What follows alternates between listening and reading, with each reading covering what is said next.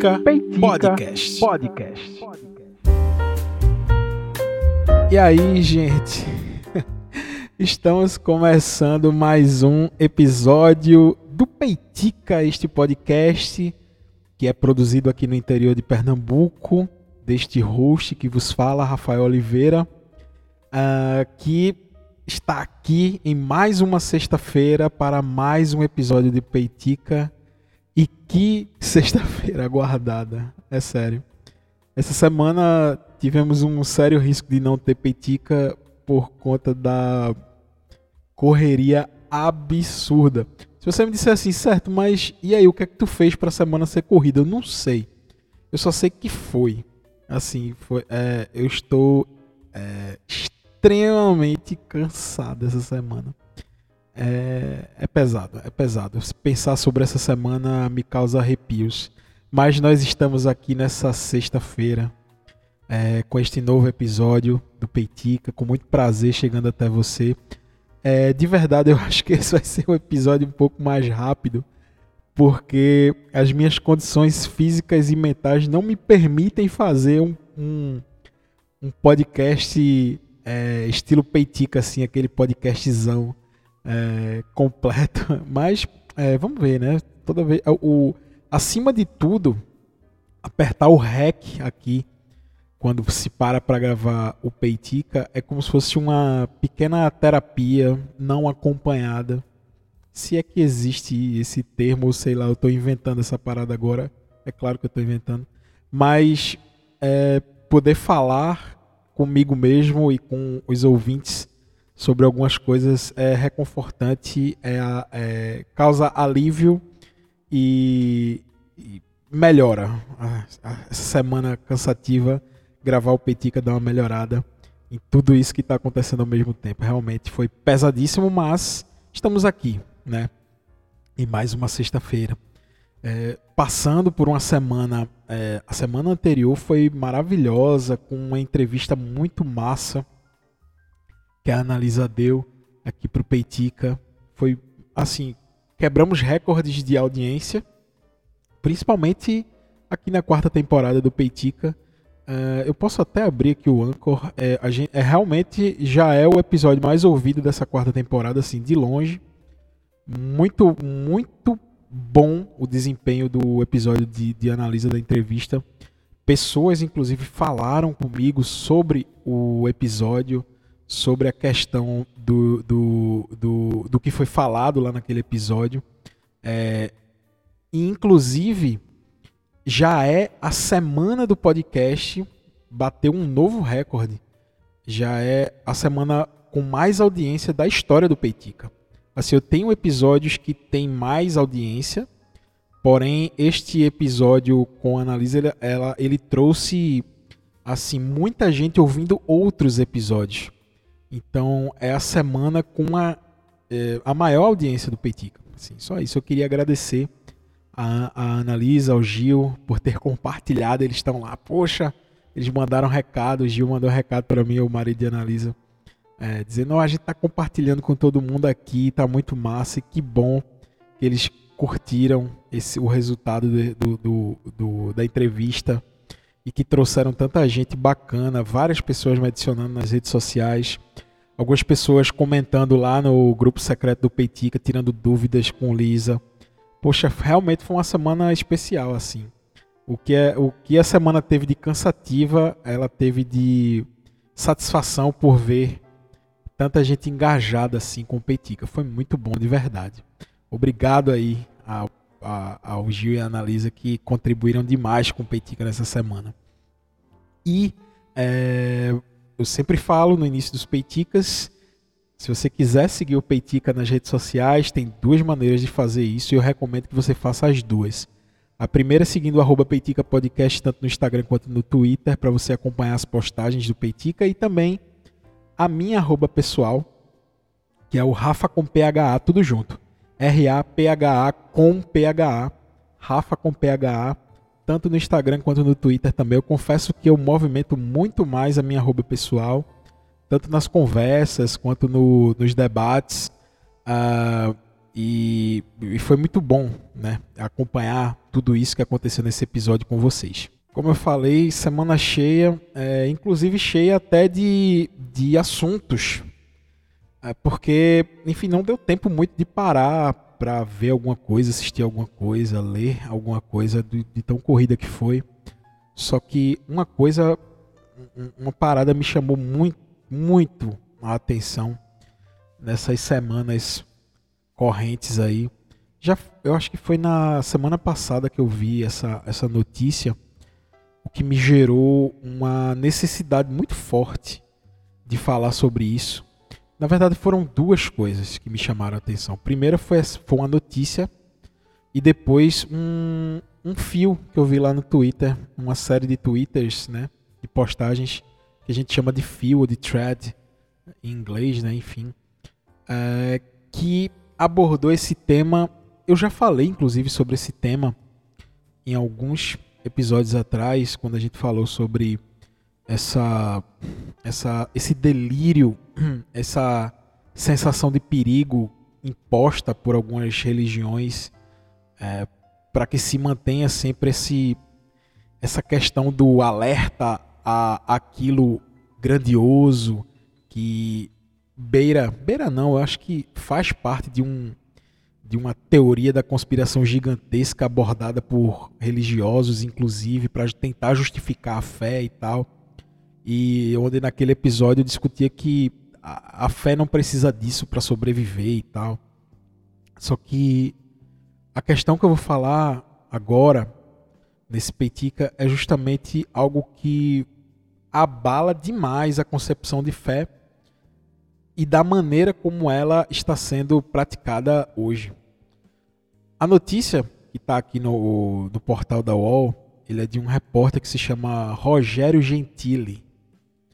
Uh, e o Rogério Gentili escreveu sobre, e o título da chamada é o seguinte: Juiz manda a Universal devolver 200 mil a fiel que buscava lugar no céu. Parece um negócio muito doido assim. Vocês sabem, eu sou professor de história.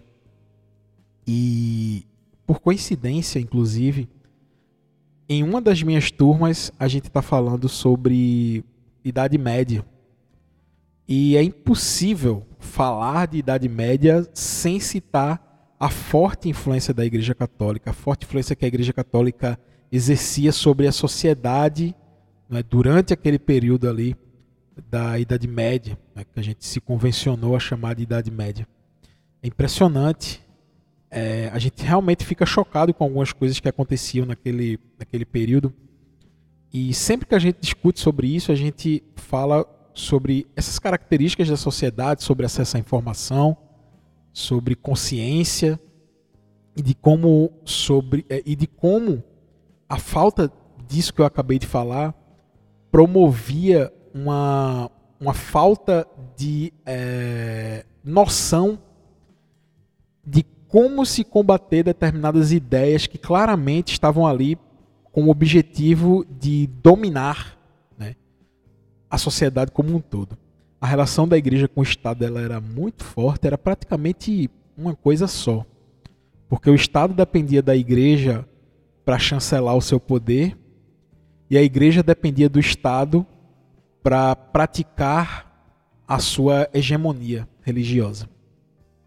E durante esse período houve né, essas práticas de indulgências, que são chamadas práticas de indulgências, né? Venda de artigos sagrados, a, a, atribuição de valor a coisas que não têm valor nenhum. Ah, o pedacinho da cruz de Cristo vendida por um valor exorbitante pela Igreja Católica, essas supostas relíquias.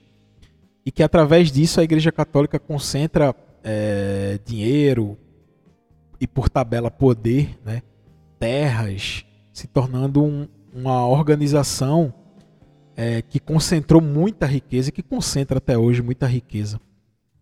Porém, mesmo com todo o acesso à informação e todo o esclarecimento que a nossa humanidade construiu de milhares de anos para cá, de alguns mil anos para cá, né?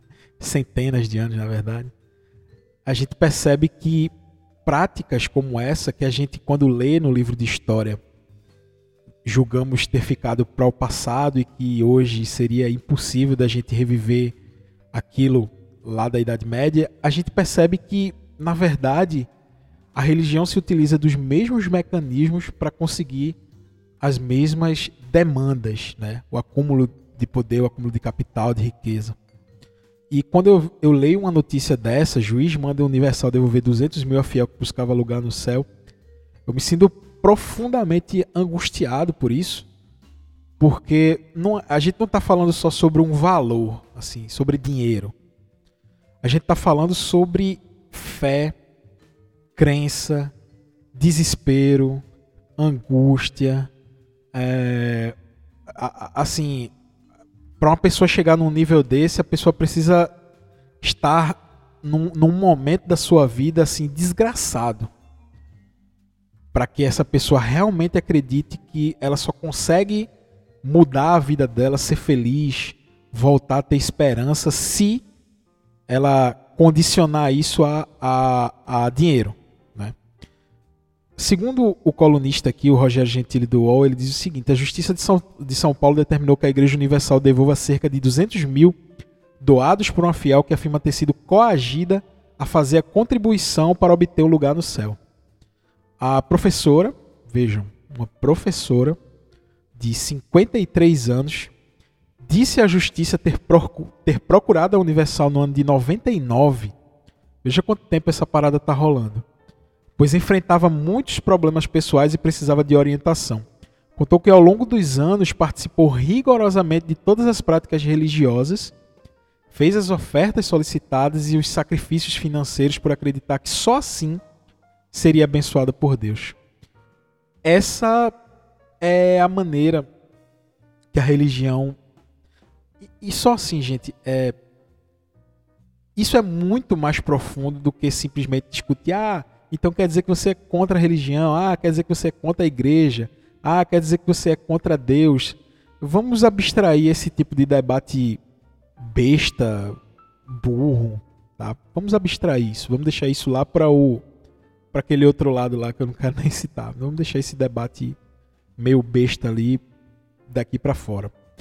É, vamos debater de forma racional isso de como essas ferramentas né, de discurso, de debate, de oralidade, é, essas práticas é, influenciam na mente de uma pessoa esclarecida, de uma professora, a qual ela decide entregar tudo que tem. Aqui na matéria ela diz que em, entre dezembro e junho de 2018, ela fez as maiores ofertas de doação, repassando 204 mil à igreja. A professora disse que recebia atualmente um salário líquido de R$ 1.500 por mês e afirmou que esses valores que ela entregou para a igreja eram suas economias de 30 anos de trabalho.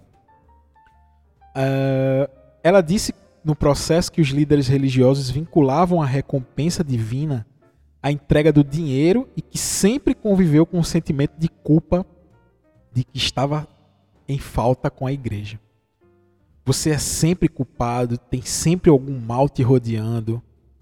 É, essa sensação de, de. E eu sei que isso faz parte. Eu, eu convivi. Eu, vi, eu não vou dizer eu vivi, mas eu vivo é, rodeado por pessoas que frequentam a igreja. Eu frequentei muito tempo, eu me considero uma pessoa cristã temente a Deus, sim, tá? Porém, toda vez que eu vejo a igreja se utilizando desses artifícios psicológicos, é, me dá uma profunda tristeza, porque realmente essas pessoas elas acreditam que só vão conseguir ter uma mudança na vida delas através desse sacrifício financeiro. Isso me fez lembrar um, um, um, um fio que eu vi lá no Twitter, que foi o que eu citei, de um cara que se chama Bruno Torturra. Ele é repórter. Uh, pelo que eu estou vendo aqui, ele é repórter sim. Editor-chefe de alguns programas da HBO, como Greg News, apresentador do, apresentador do Cortex, Boletim do Fim do Mundo, é, um monte de coisa. Ele é, ele é envolvido com essa questão de, de podcasts também, de, de programas de opinião. Ele trouxe algumas informações aqui nesse texto que ele trouxe no Twitter. Ele diz o seguinte: Por anos frequentei cultos neopentecostais especializados em segmentos específicos, para empresários, dependentes químicos, ex-macumbeiros, mas nada me impactou tanto quanto o das sete da manhã na Catedral da Fé, Igreja Universal de João Dias, o culto dos desesperados. Ele diz o seguinte: o público era de partir o coração. Muita gente realmente pobre, às vezes descalçada, sempre com um semblante muito aflito. O clima era sério, tenso. Os fiéis orando em agonia discreta, desesperados, como o nome do próprio culto. O nome do culto era o culto dos desesperados. E aí ele diz que entra o pastor. Segundo ele, nas palavras do pastor, quem tem um filho nas drogas, levanta a mão. Quem não consegue dormir, ele pedia para o pessoal levantar a mão. Quem aqui não tem comida em casa, não consegue trabalho, perdeu alguém, quem aqui só pensa em morrer? As palavras do pastor. Dava para ouvir choros pela igreja. Aí, em voz assertiva, ele deixava claro que nesse mundo físico não haveria redenção. Assim, esse mundo é de sofrimento, esse mundo é um teste, é provação. Deus está te testando para ver se você merece o paraíso. E finalmente, ele puxa a faca, segundo as palavras aqui do Bruno Torturra nas palavras do pastor, ele disse o seguinte: E como Deus mede a sua fé? Através da oferta. Mas o que é a oferta? É o sacrifício, é o que te faz falta. E aí, ele enfia a faca de vez. Se você pode doar 10 reais e doa 10 reais, é o mesmo que nada para Deus. Porque não faz falta para você. Então, se você pode doar 10, doe 20, doe 30. Essa é a verdadeira oferta. Tem que fazer falta. E aí ele dizia o seguinte: vi gente descalço esvaziando moedas do bolso. E em vez da sacolinha passando, no culto dos desesperados, a oferta era feita em uma só fila. E o dinheiro depositado em um saco sob os olhos do pastor, achacando o desespero alheio, chegando pessoalmente é, em cada oferta. Enfim, eu vi essa cena em 1999 anotei tudo, mas me lembro de tudo com uma espécie de trauma. É impressionante como essas pessoas, esses mercadores da fé, se utilizam é, disso para poder pisar. Né? Um povo que vive na miséria por conta de uma série de questões sociais, uma série de construções políticas, sociais, econômicas, mas que para eles o sacrifício tem que ser maior. Né? Se você tem alguma coisa, você precisa doar mais do que você tem. E com base nisso, é, é, que Deus vai te dizer se você merece ou não sair daquela situação.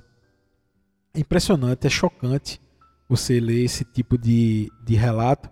Eu fico pensando muito naquela afirmação é, do Marx, do Karl Marx, que é muito usado por é, religiosos para tentar criticar é, o pensamento marxista. Mas, primeiro de tudo, esse pensamento de Marx ele é pré-marxismo. Ele, Marx era ainda um, um discípulo, é, ele tinha é, é hegeliano, né, enfim, ele tinha, ele ainda estava em formação e o marxismo sequer existia. Na verdade, ele é uma crítica a esse pensamento né, de Hegel. E num texto que eu separei aqui do caramba, cadê o nome do cara? Ah, eu sempre gosto. Ah, Máximo Augusto Campos Masson.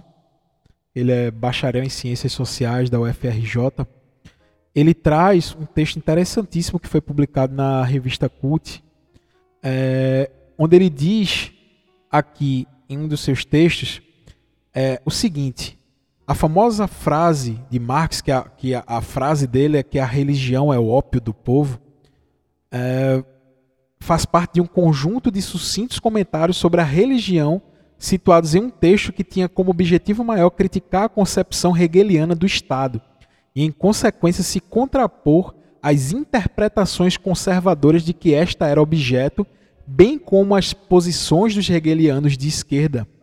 Para ele, já um materialista convicto, as posições da esquerda hegeliana eram idealistas e politicamente equivocadas, pois ainda se concentravam principalmente na problemática da religião.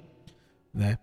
Em sua opinião, a crítica da religião já havia sido realizada de forma razoavelmente satisfatória por Feuerbach em A Essência do, do Cristianismo, sendo necessário naquele momento, né, lá no início do século XIX, empreender a crítica da política, como afirmaria: o homem faz a religião, a religião não faz o homem, e a religião é de fato a autoconsciência e o sentimento de, de si do homem, que ou não se encontrou ainda ou não voltou a perder-se. São, é, são conceitos bem complexos, tá?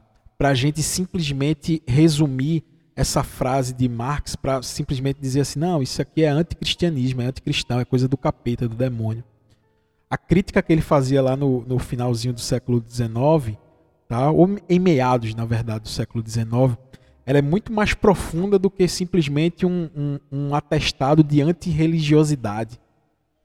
Ele analisava aquele contexto, o momento da sociedade, ó, o, o, para onde nós deveríamos voltar nossa atenção como sociedade e não nos prender, é, ele, é, é, como ele próprio fala aqui no texto, ele diz: a gente já se preocupou em fazer a crítica à religião, agora a gente precisa se voltar para a crítica política, para a crítica social, analisar o que é que nos faz estar na situação em que estamos. Tá? E, que a, e que a religião, em certos momentos, servia para justamente desviar essa atenção desse interesse. A interesse por interesse de quem que a religião se colocava nessa posição? Interessante pensar sobre isso e, e, e nem parece que a gente está falando sobre o século XIX. Parece que a gente está falando de algo extremamente atual, porque isso está acontecendo exatamente agora. Tudo se resume a algo que é de bem, é da família, é dos bons costumes, é algo que é o bom. E se não for aquilo, é o mal, é o do capeta, é o do diabo, é, o, é aquilo que não faz bem, é aquilo que está ao oposto da família, das tradições. É, essa dicotomia interessa a alguém. A gente precisa identificar quem interessa. Interessa ao capital? Interessa a quem essa dicotomia? Em, né, em demonizar essa ideia da crítica a quem interessa isso? E quem está sustentando esse discurso neo-idade média que fez uma professora de 57 anos doar 200 mil à igreja quando ela estava passando pelo pior momento da sua vida, achando que aquilo ia salvar a vida dela? Interessante pensar sobre isso. E que a gente pense sobre isso de uma maneira madura, de uma maneira é, crítica mesmo e não simplesmente se posicionar como como fazem do outro lado, né? Ah, se posicionou dessa maneira, logo você faz parte disso aqui. Não, vamos pensar, tá? Vamos pensar para a gente poder não repetir esses erros. Veja só, a gente precisa novamente discutir indulgências, aquilo que se imaginava ter se superado com a reforma, né? Enfim, é, mas existem forças muito maiores por trás disso que não deixam isso morrer completamente, né? Porque, segundo o próprio pensamento de Marx posteriormente a isso, né, o marxismo, essas forças estão aí realmente para dominar o pensamento, né, dessa classe que já é oprimida. Então, o que seria um peitica mais para para descansar de uma semana extremamente é, pesada se tornou algo muito filosófico. Agora que eu percebi que o negócio ficou. É, não sei se ficou acadêmico demais. Eu espero que eu não tenha, eu espero que realmente não tenha ficado para não ficar chato, né? Sei lá.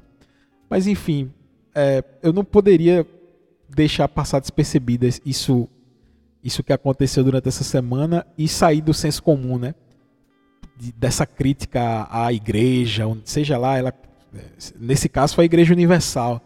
Mas e, e as outras igrejas que estão praticando isso em menor escala? Será que elas não praticam isso de maneira mais forte porque não tem oportunidade ou, enfim, a gente precisa pensar a sociedade como um todo, né? É, é, é zoado. Eu, é, o, o Peitica que eu queria descansar minha mente foi o que mais me fez esquentar o cérebro aqui para tentar pensar e falar sobre isso. Mas que bom, né? Quando a gente está mais cansado, é, a, gente, a gente sabe que sempre pode cansar um pouquinho mais, dar, nos doar um pouquinho mais. E obrigado por mais uma vez ouvir esse Peitica. É, eu tinha dito né, que o Peitica dessa semana seria um pouco mais rápido e, e foi. É, mas não tão, né? Enfim, tá quase no tamanho certo lá do, do, do, normal dos episódios. Mas tomara que essas próximas semanas sejam um pouco mais tranquila do que essa que se passou. Eu te espero na próxima semana com o próximo Peitica. Vai ser um prazer te reencontrar aqui. Se você curtiu esse episódio, acha que esse tema é necessário, conhece alguém que pode se interessar por esse tema, manda esse tema para ele, porque talvez surja uma reflexão. não estou aqui batendo martelo e, e, e falando sobre. É, tentando te convencer de alguma coisa. Eu, eu simplesmente estou aqui pensando, lendo alguns textos, refletindo sobre algumas coisas. E talvez essas reflexões sirvam também para estimular que outras pessoas reflitam também sobre isso. Se você curtiu, manda para essa pessoa tá? Me marca nas redes sociais que eu vou te agradecer pessoalmente de coração que você está ouvindo esse podcast. Então, muito obrigado. Até a próxima sexta-feira com o próximo Petica. Valeu, até mais.